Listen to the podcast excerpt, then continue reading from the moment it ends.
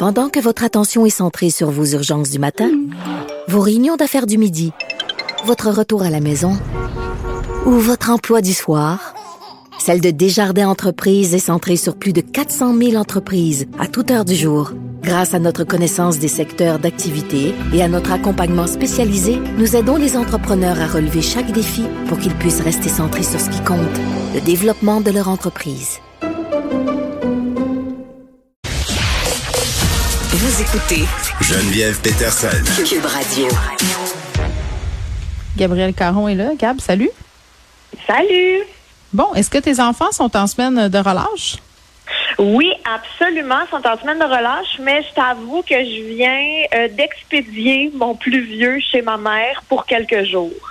Ben c'est parfait. Moi aussi, j'en profitais toujours euh, pour que mes enfants passent du temps avec leurs grands-parents pendant la semaine de relâche. J'avais envie de te poser euh, euh, la question suivante parce que j'avais la discussion avec Sylvain Dancause qui est prof juste avant toi, puis ça a été euh, quand même au cœur de mes préoccupations la semaine passée. Puis je sais qu'il y a des auditeurs qui se posent eux aussi la question, là, ceux qui ont des enfants.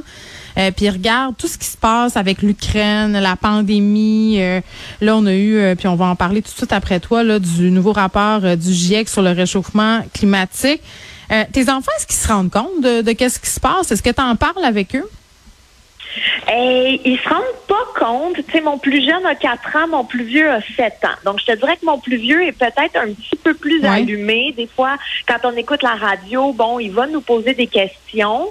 Mais nous, notre politique interne familiale, si je peux dire, c'est que on répond seulement aux questions qu'il nous pose.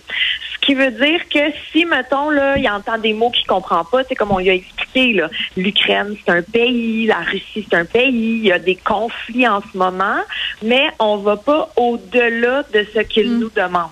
Lui, il était correct avec cette explication-là, fait qu'on n'a pas poussé. on lui a pas ben, montré des images, on n'est pas allé chercher. On respecte ses questionnements sans y en mettre trop dans le ben, c'est ce que les experts euh, suggèrent de faire, euh, de pas aller au devant des questionnements, puis de vérifier tout d'abord euh, ce qu'ils savent, euh, les enfants. Mais tu sais, parfois tu es dans la voiture, euh, tu écoutes la radio, ou je sais pas, moi, il attrape un contenu sur ton cellulaire, ou tu sais, tu comprends ce que je veux dire? Ça, ça arrive jamais ça chez toi? Ben, c'est déjà arrivé. Je t'avoue que dernièrement, on était dans le métro et bon, on avait, sur les écrans, là, des images de l'Ukraine et tout. Et mon fils a vu un tank. Mais lui ne comprend pas tout ce qui vient avec. Et lui, il faisait juste trouver ça cool. Donc, il a vraiment fallu que je C'est épouvantable. Non, mais c'est vrai. Les petits garçons, ils jouent souvent. Euh, je dis ça parce que c'est davantage des garçons. Euh, malheureusement, on est encore souvent genrés dans nos affaires, mais des jeux de guerre euh, et tout ça, des, des, des les hélicoptères de l'armée. C'est sûr que mon fils, quand il voit ça, il trouve ça cool aussi, là. Ben c'est ça, fait qu'il a vraiment fallu que j'y explique de façon convaincante que tu sais c'est pas un jeu, c'est pas mm. cool, c'est triste, puis tu sais essayer d'y expliquer, c'est comme si nous on devait tout laisser là pour se sauver, mais tu sais je crois que c'est des concepts qui sont quand même c'est dur à assimiler pour nous les adultes. C'est tough. J'ose même pas imaginer un enfant là. Ben c'est tough, puis moi chez nous on, tout ça se passait puis on était dans une espèce de blitz d'écouter les Avengers, tu sais là où il y a des super-héros de la guerre puis je me posais la question à un moment, je me disais, est-ce que les enfants sont capables de faire la distinction entre cette fiction-là puis ce qui se passe? On va dire que, est-ce que la gravité de ce qui se passe, ils la saisissent, étant donné qu'ils sont exposés à des images de guerre fictionnelles comme ça, de violence depuis leur plus tendre enfance? C'est pas que ça les rend violents, c'est pas ça que je veux dire. Tu comprends? C'est, c'est ben d'être capable de faire la, de se dire, ah, tu sais, c'est, c'est comme la guerre des Avengers, mais en vrai. Tu sais, une espèce de banalisation. Ben tout à fait. C'est surtout, tu sais, dans les Avengers, il n'y a jamais de dommages collatéraux. Là. Y a non, personne meurt en plus. Hein. Tu peux toujours reculer le temps. Ils détruisent New York au grand complet, mais tout le monde est sain et sauf. Fait que, il y a comme euh, la limite entre les deux. Peut-être aussi que parce que c'est dans l'écran, ils, ont de la misère, je parle des plus jeunes, là, ils ont peut-être de la mm-hmm. misère à faire la différence entre la réalité et un film. Mais en même temps, c'est tellement abstrait. Même moi, j'ai de la misère à comprendre. Fait il y a tout ça, mais on cache rien. C'est ça notre ligne directrice. On cache rien, mais on répond aux interrogations qui se présentent. Bon, très bien. Ça, m'intriguait euh, ta politique éditoriale sur les désastres dans lesquels euh, nous sommes plongés présentement. Euh, tu voulais nous faire une mise à jour concernant le concours des jumeaux né le 2 du 20, le 22 du 2 2022, pardon.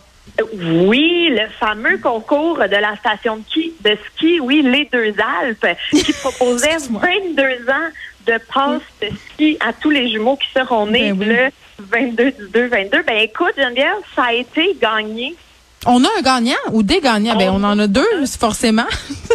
Deux gagnants, euh, les petits Augustin et Gaspard, qui sont nés le 22 février. Parce qu'on se rappelle aussi hein, qu'il y avait la clause, il faut qu'ils soient nés entre 22 et 23 heures pour ajouter. Oui. C'était tough de 22. gagner pareil, hein? On va se le dire, là, c'est comme euh, la machine à toutou de la ronde. T'es aussi bien de t'atteler. Mais écoute, c'était vraiment euh, serré parce que euh, Augustin est né à 22h52 et Gaspard est né à 22h59. Donc, Hi! euh, de Ils ont passé justesse. proche de pas l'avoir. Ouais, mais là, ils l'ont eu, tout a été réglé, ils ont réclamé leur prix et euh, voilà, juste préciser par contre que eux ils habitent en Normandie, qui se trouve quand même à 1000 kilomètres de la station de ski Ah, mais je pense Alpes. ils vont peut-être devoir revendre leur laisser-passer. Écoute, je sais pas, moi je trouve qu'on dirait un petit cadeau empoisonné. Mais bon. Imagine les parents, on veut y aller, on veut y aller. Euh, Peut-être euh, mon pire métier, Gab, euh, c'est une compagnie qui cherche des testeurs de matelas. Et moi, je veux juste te dire que quand vient le temps de choisir un matelas, je suis la personne qui passe trois heures au dormez-vous parce que je me dis, ah, je veux un semi-ferme. Puis là, je me couche dedans. Je fais, ah oui, mais le moelleux, il est le fun aussi. Ah oui, mais non, ferme, c'est mieux parce que moelleux, tu tannes. Puis là, je change d'idée. Finalement, je reviens toujours au même maudit matelas que celui que j'avais choisi au départ. Mais c'est ma définition d'un cauchemar de tester des matelas comme un métier. Ben écoute, clairement, tu vas pas appliquer à l'offre d'emploi dont je vais te parler parce que c'est une offre d'emploi qui fait vraiment jaser sur le web en ce moment. Donc, c'est une entreprise européenne qui s'appelle Emma qui cherche, euh, et le titre exact, c'est un expert en sommeil. Donc, euh, en gros, le travail consiste à tester et évaluer des matelas et pendant trois mois avec un salaire mensuel de 1600 euros. Là, ce qui fait un petit peu OK, c'est chez 2000 vous, là. Ils te le livrent, tu le laissais, puis tu le renvoies. Mais arc, moi, c'est ma question, c'est qu'est-ce qui se passe av- avec ces matelas-là après? Ben, j'ose espérer qu'ils- que tu gardes. En même temps, si tu en testes 300, tu vas pas les garder 300. J'ai aucune idée. On a, on n'a pas, c'est pas inscrit dans l'offre d'emploi. Peut-être ça va à des œuvres de charité ou, tu sais, des, des gens dans le besoin. Peut-être qu'ils nettoient et qu'ils revendent. Je sais pas c'est quoi la politique en termes de, de matelas usagés. Mais c'est dirais. 1600 dollars par mois? Euh, 1600 euros, donc un petit peu plus que 2000 dollars. Mais c'est quand même pas pire. Pour arrondir ces fins de mois, tu sais, il faut dormir de toute façon. Fait qu'aussi bien de payer Oui. pour le faire. C'est pas finalement si ma définition d'un cauchemar que ça, que de faire de l'argent en dormant. Hein? Ben, c'est quand même un bon petit, comme tu dis là, une bonne façon. Euh, Puis en plus, ils disent que le télétravail est encouragé. Donc, déjà, Ben oui. pas à dormir au bureau. Ouais, on dirait que j'aimerais mieux tester des matelas que vendre des petits produits de beauté. Tu sais, là. Euh, oui. Oui, oui, oui, absolument. Mais en même temps, on rit et tout, là, mais il y a quand même un processus de sélection rigoureux. Là. C'est Ah pas, oui, euh, il faut dormir bien? Il faut bien dormir, faire des beaux dodos, mais euh, il faut aussi envoyer en fait une vidéo de présentation dans laquelle tu expliques mais pourquoi tu serais le meilleur expert du sommeil pour la marque. Il faut que tu sois créatif et original pour te démarquer et tu peux soumettre ta candidature par Instagram avec le hashtag euh, euh, Emma euh, Emma Job de rêve. Donc Emma étant la compagnie de, de matelas. Ils veulent que tu fasses en même temps leur publicité avec des stories et tout ça se faisant. Donc, c'est un peu malhonnête et très mal payé, 1100 euros pour faire ça. Si c'est ça Ben, qui est demandé à la fin de la journée. Ben oui, c'est ça, qu'ils veulent. Moi, je trouve que en même temps, du côté marketing, du côté communication, puis promo gratuite, c'est un vraiment beau Ben, mouvement parce que c'est là, le tout fun le monde pour l'entreprise. Oui, tout le monde parle de leur tout le monde parle de leur site, mais les gens euh, ne seront pas payés à la juste valeur du contenu qu'ils vont avoir produit. Mais écoute, ça a l'air que c'est rendu ça. Euh, décidément, Gab, ta fixation pour les trésors euh, de musée ne cesse de croître. Tu veux me parler Ben oui. euh, d'une nouvelle histoire d'artefacts?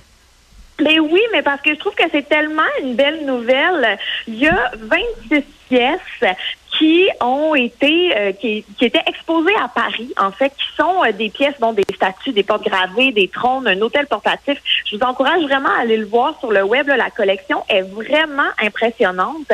Et c'est des pièces qui avaient été volées au Bénin, donc qui avaient été ramenées euh, comme trésor de guerre, en fait, et qui étaient exposées à Paris. Et là, après deux ans de négociations, ben, les pièces ont été retournées dans leur pays d'origine et sont maintenant exposées pour tous les Béninois pour qu'ils puissent aller regarder des œuvres absolument magnifiques. Et c'est 130 ans plus tard. ça a été dérobé il y a 130 ans. Donc, euh, l'espoir est toujours possible et euh, je trouvais ça intéressant d'en parler. Oui. Euh, est-ce que la question, ça serait pas plutôt est-ce que les musées de, dans le sens que les musées qui ont qui ont parce que tu sais quand tu voyages un peu à travers le monde puis même ici quand tu vas au musée des Beaux-Arts de Montréal, il y a comme des salles qui sont consacrées euh, à l'art d'ailleurs, disons ça comme ça. Euh, tu peux avoir par exemple un pavillon de musée complètement consacré à des choses euh, qui viennent par exemple d'Asie, d'Asie du Sud-Est, d'Afrique, puis ce sont souvent des objets qui ont été acquis de façon plus ou moins euh, bon, éthique là, lors de conquêtes. C'est du vol, mm. finalement. On, quand on a conquis des pays, on leur a pris leurs artefacts. Est-ce que les musées devraient-ils pas, ne, devrait-il pas rendre? Le rendre. Ben, ben, oui. oui. tout à fait. En fait, euh, il y a de plus en plus de sensibilisation, de plus en plus de démarches aussi, hein, parce que comme tu l'as dit, il y a beaucoup d'artefacts qui ont été pris, bon, qui ont été pillés ou carrément euh, volés. Là.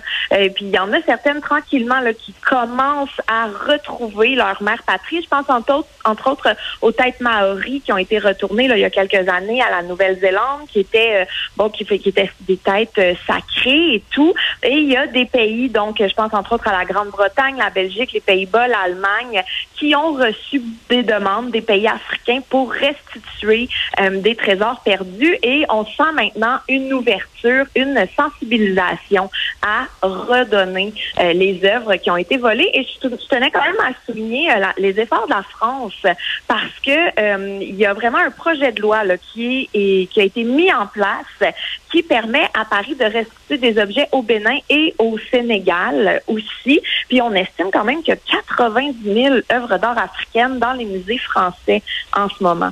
Donc c'est énorme et ça reste quand même un travail très ardu, de remettre les pièces aux bonnes personnes, euh, aux musées qui sont, qui vont être capables de s'en occuper et non pas juste les prendre sur des de bord et les vendre euh, ailleurs. Donc c'est quand même très complexe, mais on sent une ouverture. Merci Gab, à demain. Salut.